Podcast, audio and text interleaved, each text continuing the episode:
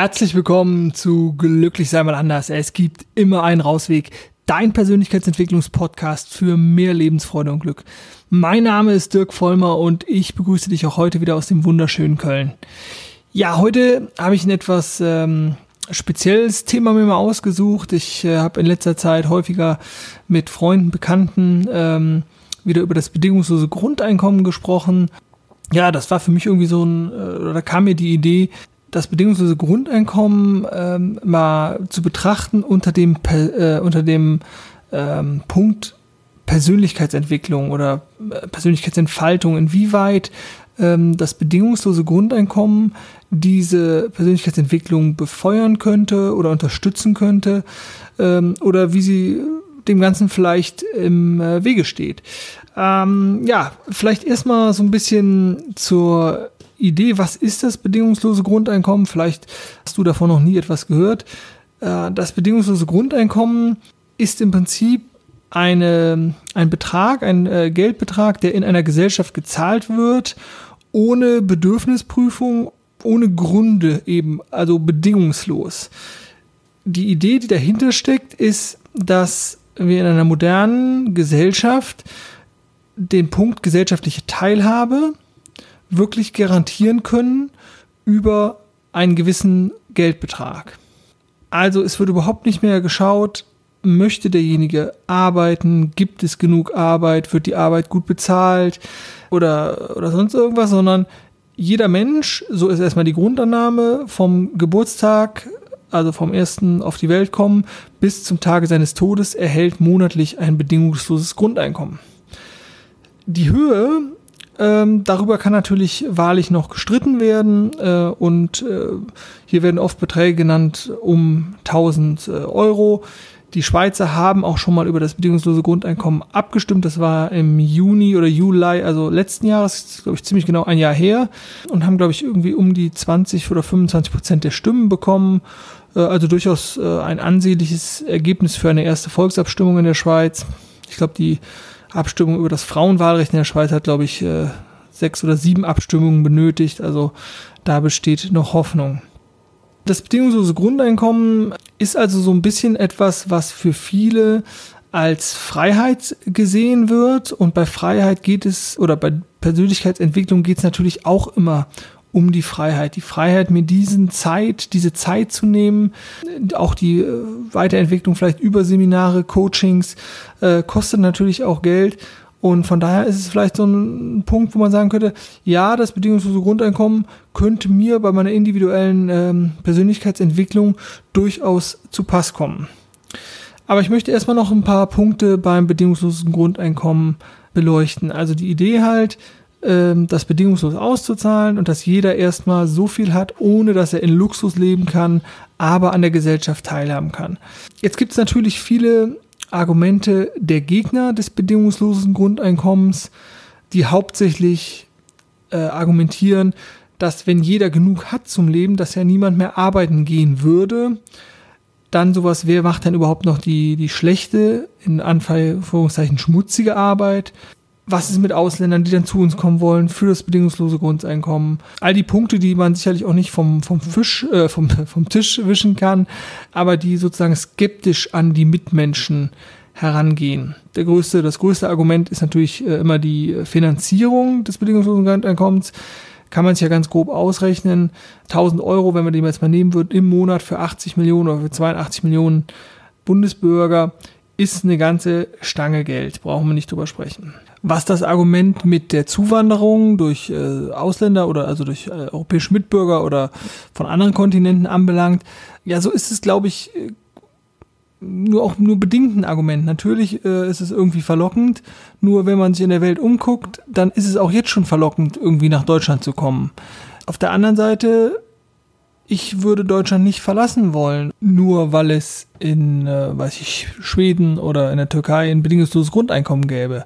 Andererseits kenne ich auch von vielen Menschen äh, aus meinen Urlauben oder äh, Menschen, die auch mal hier zu Besuch sind, die sagen, nee, ich möchte mein Land nicht verlassen. Also ich glaube nicht, dass ähm, Menschen einfach, auch wenn das irgendwie erstmal verlockend klingt, sagen so, ich äh, verlasse jetzt mal Argentinien oder ich verlasse Kanada oder ich verlasse Rumänien oder Russland oder ähm, versuche nicht im Mittelmeer zu ertrinken, weil ich aus Afrika komme, weil es in Deutschland das Grundeinkommen gibt. Auf der anderen Seite ist da, zählt da auch wieder das Argument, ähm, in den Ländern, wo es den Menschen halt noch nicht so gut geht, sollte man lieber die sogenannten Fluchtursachen äh, bekämpfen. Und äh, ich glaube, dass das sozusagen auch kein Argument ist, oder natürlich ist es ein Argument gegen das bedingungslose Grundeinkommen, was Zuwanderung äh, anbelangt. Aber ich denke, dass man das mit Verweis auf Bekämpfung der potenzieller Fluchtursachen durchaus auch widerlegen kann, beziehungsweise dass das nicht ganz so hart greift, beziehungsweise die Vorteile eines Grundeinkommens überwiegen. Die Befürworter des bedingungslosen Grundeinkommens sagen allerdings, wir können doch sowohl die UN-Menschenrechtscharta als auch das Grundgesetz doch mal ernst nehmen und sowas wie keine Chancengleichheit, aber eine höhere Chancengerechtigkeit anführen. Sowas wie in Artikel 2 des Grundgesetzes steht freie Entfaltung. Ähm, und heutzutage ist es ja einfach nur mal oft so, dass viele Menschen gezwungen werden, auch prekäre Jobs anzunehmen, die sogenannten schmutzigen Jobs oder die nicht so schönen Jobs von 1-Euro-Jobbern, Aufstockern, mal abgesehen. Ähm, also dass es einfach sehr, sehr viele Jobs gibt im Niedriglohnsektor, von denen man eigentlich nicht leben kann, die aber angeboten werden und weil die Menschen sozusagen in diesem Druck sind, diese Jobs auch annehmen zu müssen. Dann gibt es natürlich wieder äh, Argumente der äh, Gegner oder zumindest der Menschen auch, die sagen, ja, aber ich habe mich auch angestrengt und habe halt noch ein Studium gemacht oder eine Ausbildung mehr, um einen besseren Job zu bekommen ähm, kann man sicherlich auch erstmal so stehen lassen, das Argument. Auf der anderen Seite sehen wir ja, dass äh, viele Menschen auch schon zwei Studiengänge haben und noch einen Abschluss und noch ein Zertifikat und trotzdem in diesen prekären Jobs sind. Abgesehen davon, dass wir schon über, also eine sechsstellige Zahl an Akademikern haben, die keinen Job hier in Deutschland finden. Das heißt, dieses Arbeitsargument, besonders im Zuge der Digitalisierung, das heißt durch den, in dem Zuge der zunehmenden Technisierung der verschiedenen Lebensbereiche ähm, wird Arbeit zumindest aktuell ein knapperes Gut und aufgrund der Knappheit gelingt es ja auch äh, den Arbeitgebern, ähm, ja, die, die Preise irgendwie für, den, für die Arbeit irgendwie niedrig zu halten. Deutschland hat ja mittlerweile einen der besten, also die Formulierung ist natürlich jetzt ein bisschen makaber, irgendwie der besten Niedriglohnsektoren in ganz Europa. Und die Löhne haben sich ja der Produktivitätssteigerung auch in den letzten Jahren nicht wirklich angepasst. Aber ähm, das ist jetzt hier auch gar nicht das Thema, sondern die Frage ist halt, wird, wäre die, die Chance, die, oder besteht über das bedingungslose Grundeinkommen die Chance, die Preise für Arbeit neu zu bemessen. Und das sehe ich zum Beispiel, dass das eine ganz große Chance wäre, weil nämlich die sogenannte schlechte Arbeit würde eventuell nicht mehr zu so einem niedrigen Lohn gemacht. Wenn wir uns vorstellen würden, jeder hätte 1000 Euro in der Tasche, ähm, dann würden wahrscheinlich die wenigsten Menschen für 5 Euro putzen. Würden aber vielleicht sagen, ach, für 15 Euro die Stunde gehe ich putzen. Auf der anderen Seite würde vielleicht derjenige, der frustriert äh, in seinem Büro sitzt und äh, irgendwas Marketingmäßiges äh, machen möchte oder irgendeinen Job äh, bei der Finanzbehörde oder so, der ihm vielleicht gar nicht so gefällt, würde vielleicht dann in der Stunde äh, nicht mehr 60 oder 80 Euro verdienen, sondern vielleicht nur noch 40. Ich glaube, es würde sozusagen, sozusagen zu einer Neuanpassung des ähm, Arbeitslohnes kommen. Äh, aber das ist natürlich sehr spekulativ. Wichtiger Punkt ist für mich, die, der Punkt der kulturellen Teilhabe. Ich stelle mir immer vor, was für ein Potenzial sich freisetzen würde von dir, von mir, von, von all diesen kreativen Geschöpfen da draußen, wenn sie in Anführungszeichen das tun könnten, worauf sie Lust hätten. Also ihrer Bestimmung folgen, ihren eigenen Potenzialen, ihrer eigenen Kraft folgend, ihren eigenen Stärken, Ressourcen folgend.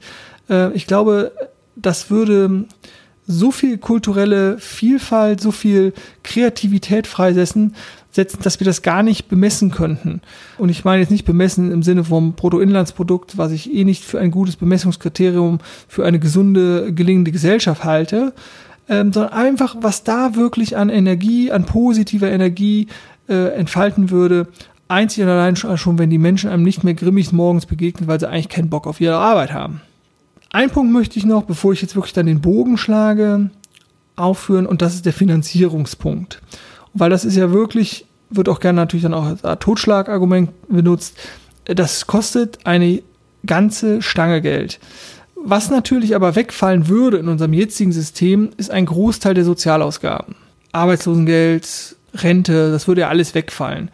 Auf der anderen Seite würde es natürlich noch so Härtefälle äh, geben müssen oder Versorgung von, von sogenannten Härtefällen, nenne ich es jetzt mal. Also wenn jemand ähm, durch Krankheit oder warum auch immer äh, im Rollstuhl sitzt, der wird mit 1000 Euro im Monat nicht hinkommen. Der braucht in der Regel mehr Geld.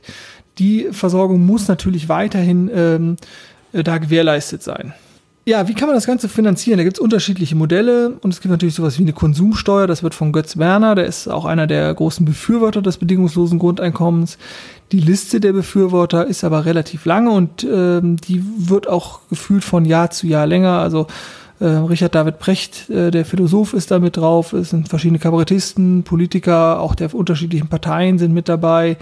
Und ursprünglich geht die Idee auf äh, den amerikanischen äh, Präsidenten Thomas Paine zurück also das ist eine lange Liste, aber zur Finanzierung könnte man es natürlich, äh, man könnte ja auch die meisten Steuern eigentlich dann abschaffen. Man könnte also quasi auch über eine, eine Steuerreform in dem Zuge nachdenken äh, und könnte das Ganze über eine Konsumsteuer bezahlen. Die Menschen, die viel konsumieren, ähm, würden dementsprechend auch viel Steuern zahlen.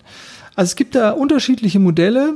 Und ähm, ich glaube, dass in der aktuellen Gesellschaft, in der wir uns es mal erlauben können, dass wir das Wissen, was von über Generationen weitergetragen wurde und äh, was wir jetzt endlich in Maschinen, die unsere Arbeit machen können, äh, anwenden können, dass wir das auch nutzen können und sagen, okay, äh, wir machen uns frei von dieser Zwangsarbeit, die sich ja eigentlich früher auch eher auf was Produzierendes, also auf eine echte Wertegenerierung be bezogen hatte, machen uns davon frei und schauen, welche Arbeit brauchen wir wirklich, welche Arbeit brauchen wir vielleicht noch mehr. Ich denke da an so Sachen wie Pflege, äh, im Bereich sozialer Interaktion gibt es ja immer ganz viele Stellen, die ganz schlecht bezahlt werden.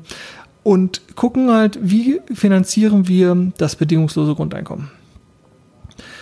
So, und jetzt habe ich ganz viel gesagt und ähm, sicherlich auch viel Positives äh, über das bedingungslose Grundeinkommen, ähm, weil ich wenig Negatives sehe primär.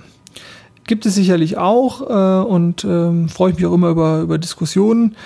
Möchte auch hier die Statistiken, die es äh, oder die, die, die Umfragen, die es gibt zu diesem Thema gar nicht aufführen. Äh, die sind eigentlich auch sehr für das bedingungslose Grundeinkommen möchte vielleicht noch ganz kurz sagen, dass ähm, in Finnland ein kleines Testprojekt gab, äh, gibt, in Na Namibia auch mal eine Zeit lang eins lief, äh, ich glaube auch sogar mal in Kanada. Grundsätzlich sind die eigentlich alle sehr, sehr positiv verlaufen. Also es waren die wenigsten, die sich in die Hängematte gelegt haben und alles versoffen haben, sondern da ähm, die Effekte, die man sich erhofft hat, sind ähm, auch da eingetreten. So, aber jetzt ist die Frage, ähm, was würde passieren, wenn ich mich individuell weiterentwickeln möchte? Zu dem, was ich am besten kann, was meine intrinsische, also meine von innen kommende Motivation ist. Nach meinem Potenzial, nach meinen Stärken, nach meinen, meinen Ressourcen, die ich in mir trage. Wäre das dann was Gutes, ein bedingungsloses Grundeinkommen zu haben, oder würde das vielleicht mir sogar im Weg stehen? Ich habe mich damals auf den Weg gemacht, ich sag mal vor gut zehn Jahren oder so, ach ne, zehn Jahre sind es noch gar nicht, ich immer so vor sieben Jahren, und habe gedacht, ich höre jetzt auf, irgendwas zu machen, was andere Leute von mir wollen oder was ich gar nicht machen möchte, sondern ich finde meinen Weg und meine, meine Bestimmung. Und dann gibt es ja auch die Leute, die sagen, ähm, Veränderungen, äh, um Veränderungen äh, anzugehen, muss man erstmal leiden. Äh, ich glaube das alles nicht. Also, und ich bin ein großer Fan davon zu sagen, dass jeder sich die Zeit nehmen sollte. Aber gerade da wäre es natürlich toll, wenn die Finanzierung dann gesichert wäre und wenn man sich nicht Sorgen um das Geld machen könnte und sich frei entfalten könnte. Und das kann man ja dann auch noch weiterspinnen. Also wenn man jetzt für zukünftige Generationen ähm, ja dann noch in der Schule, also im Bildungssystem zum Beispiel ein Fach einführen würde oder äh, das schulen würde, ähm, was ist meine intrinsische Motivation, wo möchte ich hin, was würde ich machen, wenn Geld keine Rolle spielt, was würde ich machen, wenn ich kreativ sein könnte, was hat einen Mehrwert für die Gesellschaft, wo man vielleicht jetzt noch gar nicht dran denkt.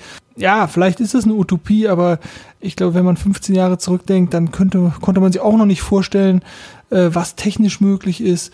Und ähm, Fortschritt muss ja nicht immer nur technischer Natur sein, zumindest nicht technisch im Sinne von wirtschaftlich nutzbar, sondern vielleicht einfach mal gesellschaftlich nutzbar.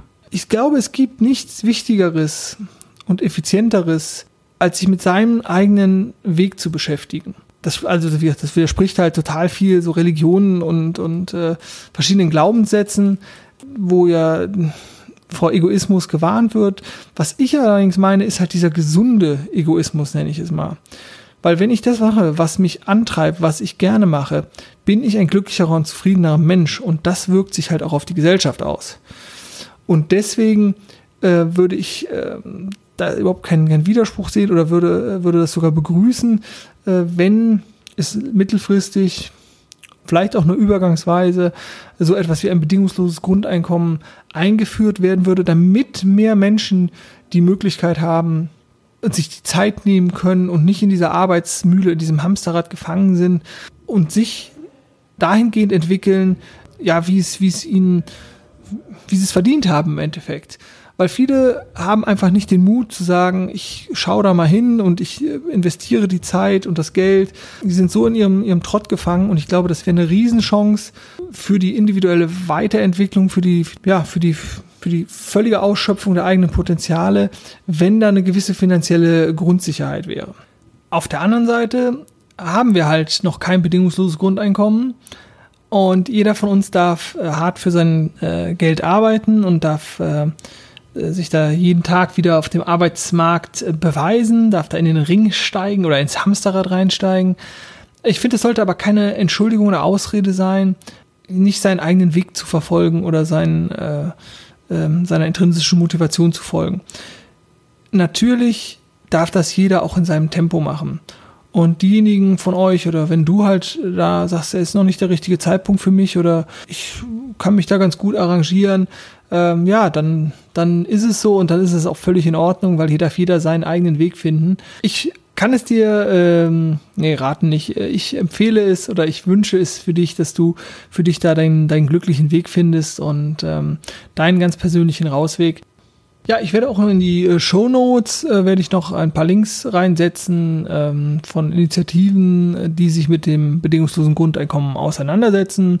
Es gibt eine schöne, möchte ich an der Stelle noch ähm, erwähnen. Das ist eine Aktion von Michael Buhmeier und auf der Seite mein-grundeinkommen.de sammelt er äh, jeden Tag von Menschen wie du und ich äh, Geld ein und sobald 12.000 Euro zusammen sind, versteigert er, äh, beziehungsweise versteigert nicht, verlost er äh, ein Grundeinkommen an einen glücklichen oder eine glückliche Gewinnerin und immer wenn 12.000 Euro zusammen sind, geht das nächste Grundeinkommen raus. Auch das hilft sozusagen zum Bekanntmachen der Idee. Ja, ich äh, sage jetzt an dieser Stelle mal wieder Dankeschön schön, dass du mir zugehört hast, dass du dir die Zeit genommen hast und ich hoffe, äh, du hast etwas für dich mitnehmen können. Und äh, ja, ich habe noch eine persönliche Bitte. Äh, wenn dir meine Inhalte gefallen oder du grundsätzlich die Idee des Podcasts super findest, trag auch das weiter hinaus, äh, denn Podcast ist immer noch ein, eine Nische, wobei ich es ganz toll finde, weil man sich so individuell, ganz spezifisch zu seinen Themen informieren kann, auch wenn ich heute natürlich ein bisschen auch äh, von der, meinem eigentlichen Thema so ein bisschen weggegangen bin und es mal aus einer etwas anderen Richtung beleuchtet habe. Ja, ich hoffe, du hattest äh, viel Spaß. Ich bedanke mich noch einmal, äh, wünsche dir eine tolle Woche. Denke mal dran, glücklich sein ist eine Entscheidung. Viel Spaß und viel Freude auf deinem ganz persönlichen Rausweg. Mach's gut und tschüss.